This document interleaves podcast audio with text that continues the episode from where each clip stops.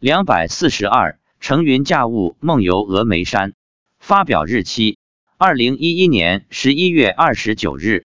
十一月二十四日晚上十一点多，妻子醒来后告诉我，她刚才睡觉做梦去了峨眉山金顶。我问是怎么去的？她说是普贤菩萨的白象来接她的。她先是站在云朵上，跟白象一起往峨眉山走。过了一会儿，白象让她坐在她身上。我说坐白象身上会稳吗？他说很稳，很平。到金顶后，他说看到很多人在跪拜普贤菩萨。我说你晚上怎么能看到人呢？金顶上晚上基本没人。他说虽然是晚上做梦，但他看到的是白天的情景。妻子说现在金顶上人少了，因为天冷了，游人不多。他说他跪在金顶普贤菩萨像下面拜了很久。我说你以前经常在梦里游普陀山，今天又去了峨眉山，四大佛教名山还有五台山和九华山没去。妻子说他在梦里都去过了。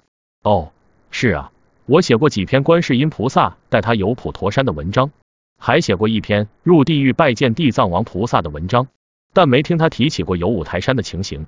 妻子平时一般很少讲他的灵界见闻，除非有特别的事。在他看来，这种梦里游佛教名山或者去寺院烧香拜佛的事是很平常的事，不值一提。